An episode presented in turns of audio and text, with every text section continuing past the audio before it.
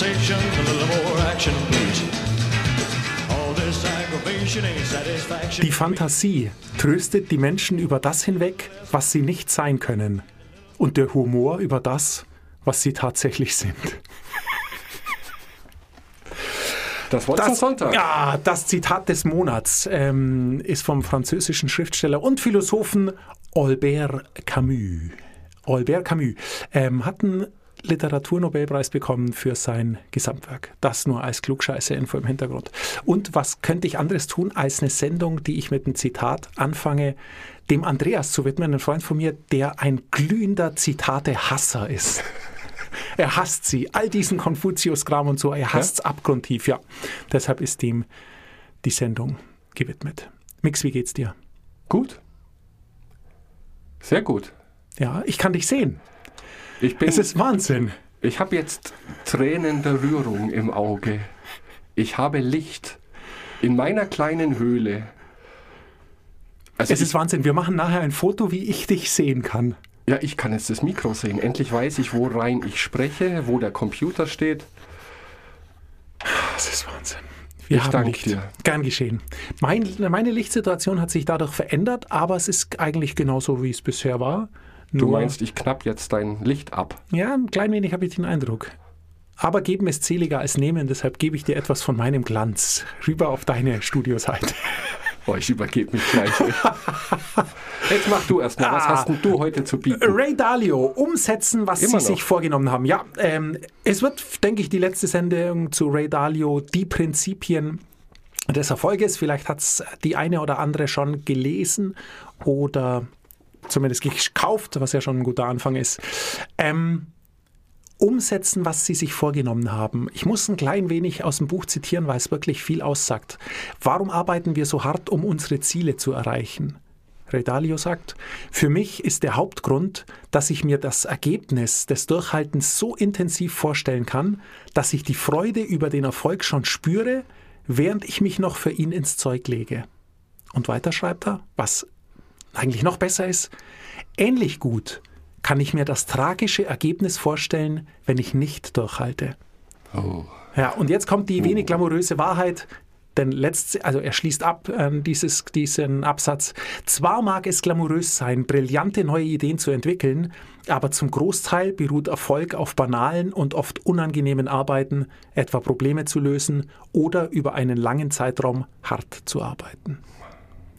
Ich habe es befürchtet. Ja, da sind wir an dem Punkt. Ich meine, Mix, du hast über Jahre fast ein äh, Software-Tutorial geschrieben, ähm, was ja völlig klar ist, also im Vornherein schon klar ist, dass es da Höhen und Tiefen geben wird, dass es wahnsinnig viel ähm, äh, Denkleistung braucht, aber auch, so bitter es ist, einfach extrem viel Fleißarbeit. Ja. Hinhocken und schreiben.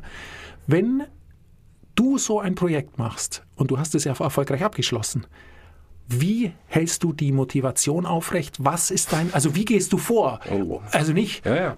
ähm, Idee überlegen, planen, durchführen, evaluieren, weil das reicht nicht aus. Ähm, was hast du einen Trick oder was machst du, um die Spannung aufrechtzuerhalten? Wow. Vielen Dank für diese Frage. also da, ich muss da glaube ich gleich mal vorausschicken. Es gibt leider Gottes genug Projekte, die ich nicht durchhalte. Also alles das, was ich dir jetzt dann erzählen werde, sind natürlich meine Tricks, die oft funktionieren, aber leider auch nicht immer. Kannst du festhalten oder festmachen, woran es liegt, wenn es nicht funktioniert? Ja. Weil du dich von Anfang an verhoben hast? Oder? Nein. Ich glaube, unterm Strich steht einfach nur das, was interessiert mich wirklich. Und je mehr es mich interessiert, desto größer ist die Chance, dass ich das auch bis zu Ende durchziehe. Und das ist natürlich problematisch, weil wir haben ja alle einen Job und das sind viele Dinge, sind Aufgaben, die ich bekomme. Ja, ich habe schon gesagt, die ich bekomme, die ich mir jetzt nicht selbst ausgesucht habe, und da ist es ganz verquer, da ziehe ich es natürlich durch, weil das Teil meines Jobs ist, dafür werde ich bezahlt. Aber wenn ich jetzt im Privaten irgendwas zugetragen bekomme, wo ich nicht, und wir hatten auch so eine Sendung, von Anfang an sage ja, sondern rumdruckse und mir überlege und dann leider Gottes oftmals zu oft ja sage, dann wird es Ergebnis nicht gut oder ich schaffe es gar nicht bis zum Ende. Aber was tust du, wenn du es schaffst? Also was ist dein Geheimnis, wenn du ein Projekt durchziehst? Genau. Was hast du dann alles richtig gemacht? Ich gehe nochmal einen Schritt zurück. Und dann sage ich dir, mix 10 super Hacks, um jedes Projekt erfolgreich zu Ende zu bringen. Notierst dir Buchtitel, okay? ja. Oh je. Aber ich habe nachgedacht. Und das mache ich manchmal. Und es ist erschreckend, was da zutage kommt, aber manchmal sind Nuggets dabei. Ich glaube nämlich schon, dass es Prioritäten im Plural gibt. Kannst du dich an unsere, eine der allerersten Folgen erinnern, Chris Bailey, Productivity Project? Der hat gesprochen von verschiedenen Lebenshüten oder ich weiß gar nicht, ob er dieses Wort verwendet hat. Wichtig für mich ist, dass ich in jedem dieser Lebenshüte, also Beruf, sage ich mal Sportverein, die Band und so weiter, nur eine Priorität habe. Aber es können in der Summe durchaus mehr sein. Aber nur eine. Ich versuche das mal plastisch darzustellen. Erstens, ich schreibe mir die Dinge auf, was ich erreichen möchte. Ganz wichtig, verschriftlichen. Nehmen wir mal an, in meiner Band, und wenn jetzt jemand aus der Band zuhört, ich entschuldige mich jetzt schon, die erfahren hier Dinge, die sie eigentlich nicht erfahren sollten. Mal angenommen, ähm, ich würde mir vornehmen, Angel of Death von Slayer perfekt auf dem Schlagzeug spielen zu können. Und keine Angst, das wird nie passieren. Schreibe ich mir zuerst auf, was ich tun möchte.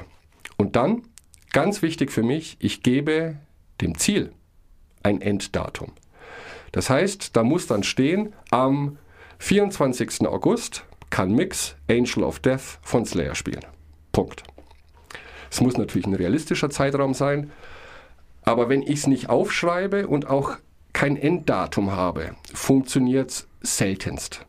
Denn ohne Ziel in Form eines Datums kann man es immer wieder schieben. Ja, du kennst das ja, dann setze ich das morgen auf die To-Do-Liste. Und zwar so eindeutig, wie ich es nur definieren kann. Dass das Ziel auch messbar sein muss, der Erfolg. Und du hast das vorhin angesprochen oder zitiert von Ray Dalio. Ich stelle mir vor, wie es sein wird, wenn ich es kann. Das klingt sehr esoterisch. Davon halte ich eigentlich nicht so viel, aber ich habe die Erfahrung gemacht, dass mir das hilft. Wie fühlt es sich an, diesen Song spielen zu können? Wie reagieren meine Mitmusiker? Wie reagiert vielleicht ein Publikum? Dieses Ziel so emotional wie möglich zu machen. Und dann, wenn wir bei einem Song bleiben, setze ich mir Zwischenziele. Also wenn ich sage, ich habe jetzt sechs Wochen Zeit, diesen Song zu lernen, dann sage ich, nächste Woche möchte ich Strophe 1 beherrschen. In zwei Wochen muss der Refrain stehen, damit ich das am Schluss zusammenbauen kann. Ähm, dann, wir haben auch schon darüber gesprochen, habe ich jeden Sonntag mein Ritual, die Woche Revue passieren zu lassen und mir die nächste Woche anzuschauen. Und da ist es oft so, oder kann passieren, dass ich merke, ah, letzte Woche habe ich nicht hart genug an meinem Ziel gearbeitet. Klammer auf, es gibt tausende von Ausreden, aber das nutzt nichts. Zu sagen, okay, dann muss ich nächste Woche einfach sehen, wie ich diesen extra Aufwand noch unterbringen kann, um wirklich auf Kurs zu bleiben. Und das ist vielleicht das Härteste, was ich oft vergesse. Wenn ich mir so ein Ziel nehme und wenn es auch nur ein kurzfristiges ist, zu sagen, ich lerne einen Song in sechs Wochen, dann mache ich mir bewusst, worauf ich verzichten muss. Hm. Denn das löst entweder den Knoten gleich oder verhindert, dass ich überhaupt beginne. Wenn ich jetzt gerade im Sommer, sage ich mal, okay, ich kann jetzt nicht am Donnerstagabend zum Stammtisch in den Biergarten gehen. Diese Zeit wird mir fehlen für soziale Dinge, weil ich sie jetzt in mein Ziel investieren muss. Und dann ist es immer ein Abwägen. Kann ich sechs Wochen lang auf etwas anderes verzichten, das mir vielleicht auch Spaß macht? Wenn ich sage, ja, das ist nur kurzfristig, dann funktioniert es. Und auch in die gleiche negative Kerbe schlagend ist, ich überlege mir, welche Probleme auftreten könnten, um schon von vornherein dafür zu sorgen, dass sie vielleicht nicht auftreten. Und das sind dann oft Kleinigkeiten, die aber in der Summe zu einem guten Ergebnis führen können. Also zum Beispiel Mittwochabend von 18 bis 22 Uhr stelle ich mein Handy ab. Ich bin nicht erreichbar. Denn ich lasse mich leider Gottes sehr leicht ablenken. Und wenn ich dann probe und das Telefon klingelt oder ich bekomme eine Einladung irgendwo hin und führe mich nicht in Versuchung, wird sofort abgestellt. Sind das schon zehn Hacks? Reicht's für ein Buch? Es reicht für, fast für ein Buch, aber es ist wirklich richtig gut. Einer noch, sich verpflichten. Auch darüber haben wir schon oft gesprochen. Äh, Es gibt Theorien, die wir sagen, wenn man Ziele hat, sollte man die nicht laut aussprechen. Diesen widerspreche ich vehement. Wenn ich jetzt meine Bandkollegen überraschen möchte, zu sagen, in sechs Wochen kann ich Angel of Death von Slayer spielen, dann sage ich es ihnen. Und sage ihnen auch, wann wir das zum ersten Mal zusammen spielen. Nicht, dass die Band das mitmachen würde. Egal. Aber dann bin ich im positiven Sinne auch unter Druck. Ich habe Erwartungen erweckt in anderen. Vielleicht sogar, hey, wenn der Mix das macht, dann probiere ich es auch. Äh, diese Menschen möchte ich dann nicht enttäuschen. Weil mich selber enttäuschen ist irgendwie einfach. Ja? Aber andere finde ich sehr, sehr schwierig. Also auch sich noch verpflichten und das kundzutun, was man vorhat, mit dem Enddatum, zu prüfen, was in den Weg kommen könnte, Hindernisse vorher beseitigen, dann ist die Chance groß, dass es funktioniert. Das ist noch keine Garantie. Wow. Ich muss dir ein großes Kompliment aussprechen, denn in deinen letzten fünf Minuten steckt mehr drin als diesen in dem ganzen Kapitel von Ray Dalio. Ah, ich dachte, das könnte so gut werden, dass du dir das Buch gleich nochmal kaufst. Es ist relativ krass. Also ähm, Ray Dalio hat, oder ich nehme es mal vorweg, beim Lesen dieses Kapitels, und ich habe bis jetzt sehr geschwärmt von dem Buch, weil es einfach Nuggets hat, die Spaß machen und weil es sich angenehm lesen lässt. Dieses letzte Kapitel weckt unglaublich große Erwartungen, Ja. finde ich. Schon allein vom Titel her. Und erfüllt die in keinster Weise.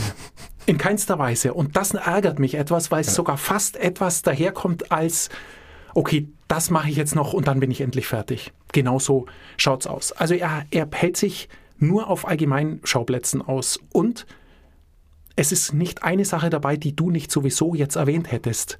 Ähm, lass mich überlegen. Er hat nicht erst handeln, dann denken. Genau. Man muss sich erst überlegen, was kann auf einen zukommen. Völlig klar. Er sagt, kreative Abkürzungen suchen. Damit will er aber auch nur sagen, was du gesagt hast. Ich gucke erstmal oder ich überprüfe erstmal, welche Probleme könnten auftreten. Und wenn sie auftreten, welchen Umweg kann ich gehen, um sie zu umschiffen. Was jetzt auch okay, relativ allgemein finde. Ähm, und eine Sache, da habe ich mir in der Notiz dazu geschrieben, das finde ich richtig stark. Du hast es wie selbstverständlich eben auch gesagt. Anerkennen, dass jeder von uns jetzt schon viel zu tun hat. Also genau, auf was muss ich verzichten? Ja. Ich lasse mich auf eine Geschichte ein und muss da braucht dafür Zeit und alle meine Ressourcen, alle meine Energie, meine Fokussierung, meine Willenskraft, die fehlt mir woanders. Also das muss man sich absolut klar machen bei jedem Projekt und sei es noch so klein. Aber ich glaube, das ist der größte Fehler, den die meisten Menschen machen, mich eingeschlossen. Wenn, wenn dir jemand was Charmantes vorträgt oder was, was deine Aufmerksamkeit erregt und dich wirklich motiviert, dann ist man geneigt, sofort zu sagen, ja, bin ich dabei. Und erst hinterher kommt man dann auf die Idee, oh Mist, wann soll ich das eigentlich alles tun? Und das sollte nicht passieren, weil ich fürchte, dann tanzt man auf zu vielen Hochzeiten und nichts wird richtig gut, weil wir haben nur diese 24 Stunden und auch nur ein begrenztes Level an Energie. Ich bin heute mit einem Zitat eingestiegen, das einerseits relativ lustig ist, andererseits aber etwas frustrierend. Denn der zweite Teil sagt, der Humor, den wir haben, tröstet uns darüber hinweg, was wir wirklich sind. Und darauf will ich jetzt raus. Es wird ganz frustrierend. Also vielleicht musst du anstatt, Kann ich das Licht ausmachen? anstatt ähm, Elvis zum Abschluss ähm, die Matthäus-Passion von Bach spielen. Ähm, nein, zwei Dinge zu den Zielen, die mir, die mir wichtig sind, weil auch du hast es wieder gesagt und jeder sagt es. Man muss das große Ziel am Ende eines Projektes sich visualisieren und vorstellen können und immer wieder dran denken. Ja. Und ich habe langsam, so leid es mir tut, Schwierigkeiten mit diesem großen Ziel. Und zwar aus zwei Gründen. Als Beispiel, dein Ziel ist es, einen hohen Berg zu besteigen. Das kann man jetzt im übertragenen Sinn sehen, aber wir machen jetzt wirklich mal, wir ziehen unsere Wanderschuhe an und wollen einen hohen Berg besteigen. Okay. Das ist unser Ziel. dem ordnen wir viel unter. Und wir steigen dann sehr lange an diesem Berg auf und 200 Meter vorm Gipfel müssen wir umkehren, weil es nicht geht. Und dann ist nämlich die Frage, und das ist mein erster Punkt, wo ich am Ziel mit dieser Zielfixierung ein Problem habe. All die Schwierigkeiten, die du bis zu diesen 200 Metern vorm Gipfel überwunden hast, all die Probleme, die du beseitigt hast, all die Vorbereitungen, ist das dann gar nichts mehr wert, weil du dein Ziel nicht erreicht hast? Oder muss es nicht ganz klar und deshalb gefällt mir dieses Beispiel. So sein, dass du, wenn du das Projekt planst und natürlich auf das Ziel schaust und natürlich ist das Ziel das Ziel, dir aber auch klar machst, was wird mir der gesamte Werk und die gesamte Anstrengung wert sein, wenn ich dieses Ziel nicht erreiche? Wenn ich auf den Berg steige oder ich mache es mit dem Fahrrad und ich weiß, ich komme nicht an den Gipfel, ist mir das egal, weil ich habe dann eine super Zeit auf dem Weg dort hoch. Ich habe auch unterhalb des Gipfels schon fantastische Panoramen, fahre an atemberaubenden Wasserfällen vorbei, was auch immer. Deshalb passt dieses Beispiel so gut.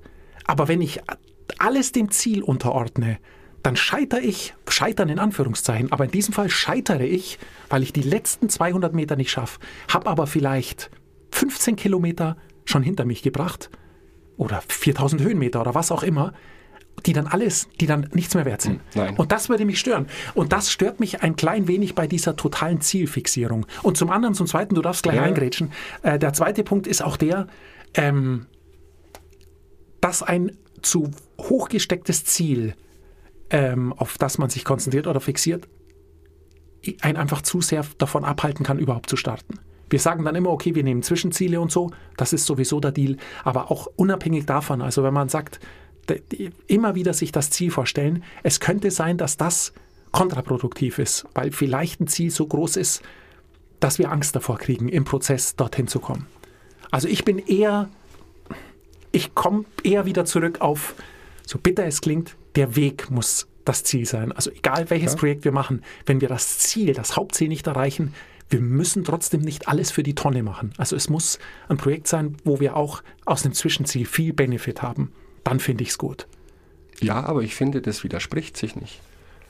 Ich greife jetzt nochmal das auf, was ich vor etwa zehn Minuten gesagt habe. Meine Erfahrung ist, dass ich meine Ziele erreiche bei den Dingen, die mir sehr am Herzen liegen. Und mir liegt nicht, wir versimplifizieren das vielleicht auch in unserer Sprache. Nehmen wir dein Bergsteigebeispiel.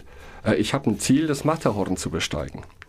Ähm, Es ist mir ja völlig klar, meine Leidenschaft sind die Berge. Und dann ist das Matterhorn eben ein Berg davon. Aber ich würde mir nie dieses Ziel vornehmen, wenn ich nicht den Prozess lieben würde. In den Bergen zu wandern, vielleicht auch kleine Herausforderungen, meinen Klettersteig. Ich fände das null tragisch. Ich bin oft genug kurz unterm Gipfel umgekehrt, weil ich dann entweder zu viel Angst hatte oder einfach vernünftig wurde. Zu sagen, heute sagt der Berg nein. Das Wetter macht das nicht mit. Ich drehe um und hatte eine Wahnsinnszeit, obwohl ich mein Ziel nicht erreicht habe. Gut, aber das ist genau darum geht es mir ja. Ja. Und Das kann aber Das- nur passieren. Dein Extrembeispiel, ich klopp alles in die Tonne, um ein Ziel zu erreichen, sind Ziele, wo dir nur das Endergebnis wichtig ist. Zu sagen, zum Beispiel, ich möchte in zehn Jahren Millionär sein und es ist mir vollkommen egal, wie ich dieses Ziel erreiche. Und dann schaffst du es aber in zehn Jahren nicht und dann hast du tatsächlich ein Problem. Ich glaube, wir sprechen von anderen Zielen. nee, weil wenn ich, wenn mein Ziel ist, ein Buch zu schreiben, ich aber am Schreiben keinen Spaß habe, dann wird es nichts werden. Dann wird das aber auch nicht dein Ziel sein, denke ich. Das, Doch, das glaube ich darf schon. nicht dein Ziel sein. Es kann sein, dass man sich einfach wünscht, ein Buch schreiben zu können, aber an dem Prozess keinen Spaß hat. Und das ist eben, das meine ich eben, dann Ja. ist die Sache zum Scheitern verurteilt. definitiv. Und dann ist eben auch, dann geht's eben, dann ist das Ziel, die Fokussierung aufs Ziel bringt dir dann auch beim Erreichen des Ziels nichts. Aber warum solltest du ein Buch schreiben wollen, wenn du nicht schreiben möchtest? weil man vielleicht sich ähm, blenden lässt von dem Glanz, den man äh, aberntet, wenn ein Buch dann erfolgreich wird und man 10.000 Stück verkaufen kann. Ja, stimmt. Ja, kann passieren. Ich weiß es nicht, aber uns wird natürlich noch schlimmer, denn ich habe noch eine zweite Gedanken, den ich mit dir diskutieren möchte. Ray Dalio und du, ihr beide, habt jetzt relativ viele Tipps, was man tun kann, um ein Projekt zu Ende zu bringen. Und ich fürchte, dass davon, dass sozusagen, wenn du 100% brauchst, um ein Projekt zu Ende zu bringen, sind all eure Tipps zusammengenommen nur 20 Prozent. Und der Rest? Der Rest ist das Menschlichste, was es nur gibt. Und es ist tatsächlich, der Rest entscheidet in Wirklichkeit darüber, wie ein Projekt wird, wann es fertig wird und ob es fertig wird. Und es ist ganz einfach. Es sind Gewohnheiten. Nichts anderes. 80 Prozent über den Projekterfolg Mhm. eines Projektes entscheidet, entscheiden unsere Gewohnheiten. Es ist wirklich leider Ja. absolut so. Okay. Und da, die ehrlich, also wenn man schafft, sich so ehrlich die Sache einzugestehen, das ist meine ganz persönliche Meinung, aber wenn man sich das eingestehen kann, dann kann man sich viel Ärger sparen. Wenn ich weiß, ich kann mich nur 20 Minuten am Tag konzentrieren, dann kann ich nicht einen Historienschinken mit 1000, Wort- äh, 1000 Seiten schreiben. Ich werde es nicht erleben. Oder Sportbeispiel, ganz einfach, wenn ich es noch nie geschafft habe, länger als 10 Minuten zu trainieren und ich kann mir meinen gestellten Körper wahnsinnig gut vorstellen, ich werde trotzdem nicht ab dann eine Stunde trainieren, schon gar nicht ab dem ersten ersten, weil wir einfach zu stark mit unseren Gewohnheiten verhaftet sind. Die Sache hat eine gute Seite. Ähm, wir wissen, und wir haben es jetzt in vielen Büchern auch schon gelernt, wir haben es viel hier diskutiert, Gewohnheiten lassen sich ändern, aber nur minimal. Also kein 1000 Seiten Historiendrama schreiben, sondern eine Kurzgeschichte. Weil da Okay. kann man mit 20 Minuten in einem Monat vielleicht eine richtig gute Kurzgeschichte schreiben. Und wenn die dann Anklang findet, wenn du dann Leute findest, die das interessiert, wird es dich motivieren und du schaffst ab dann vielleicht 15 Minuten Konzentration oder 25. Ich weiß jetzt nicht, wo ich war. Also, und dann können wir eine Gewohnheit in ganz winzig kleinen Schritten ändern. Wenn du dir aber ein Projekt vorstellst und du bist nach zwei Wochen schon 80 Prozent hinten dran und schaffst einfach gar nichts, lass es. Weil es ist zu stark von deiner Gewohnheit abhängig, was du tun kannst. Und die einzige Chance ist dann, wenn man ehrlich ein Projekt planen will für die Zukunft, ist, dass man das Projekt nicht in, der, aus der, in die Zukunft hineinplant, sondern aus der Vergangenheit heraus. Du schaust dir an, an welches Ziel will ich, was ist nötig Ui, und ui, was ui. habe ich bis jetzt geschafft. Okay. Vergleichbares. Und nur dann kannst du realistisch sagen, sowas kriege ich hin oder ich krieg's nicht hin, weil wir werden uns nicht von einem auf den Tag ändern, nur weil wir uns ein sehr geiles Ziel vorstellen können. Ich glaube, das ist echter Deal. Vergangenheitsbezogene Planung auf die Zukunft projizieren.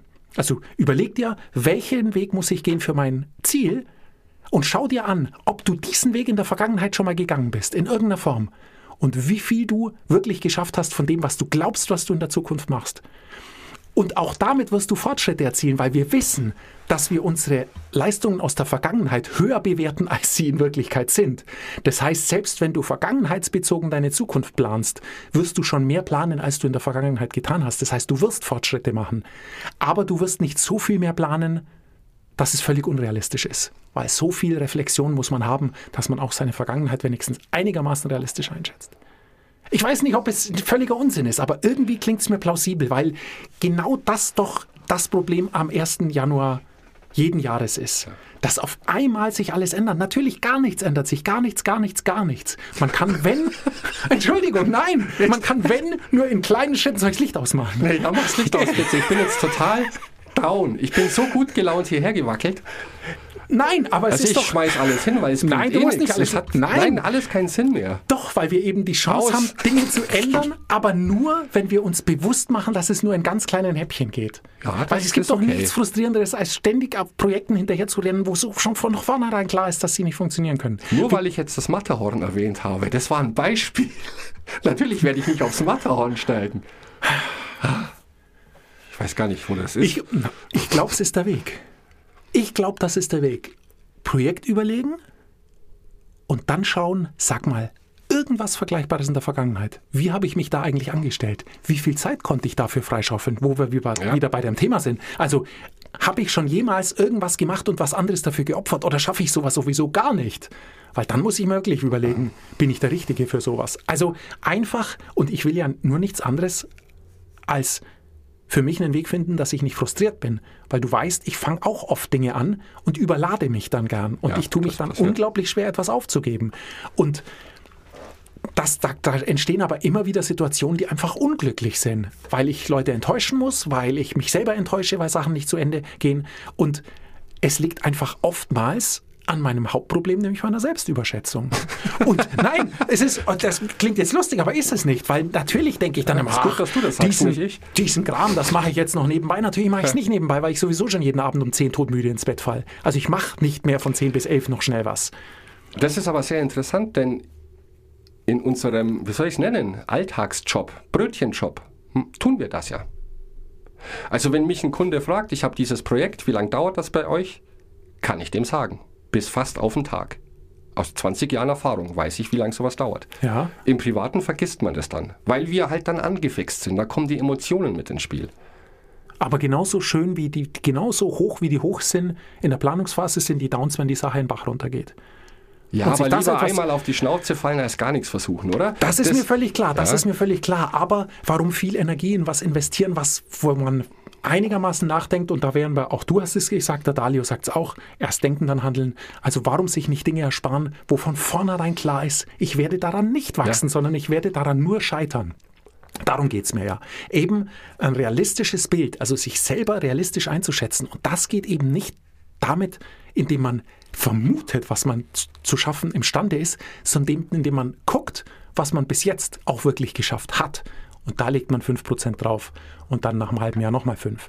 Und dann hat man Zinseszins und irgendwann ist man richtig gut Ja. in dem, was man tut, aber eben nicht am 1.1. oder wann auch immer. Ja, ich glaube, das ist schon das, was ich auch meinte, zu sagen, das hilft mir immens, zu überlegen, worauf muss ich verzichten. Und ich liebe es, Serien zu gucken oder gute Filme. Nur, das ist etwas, ohne das ich auch gut leben könnte.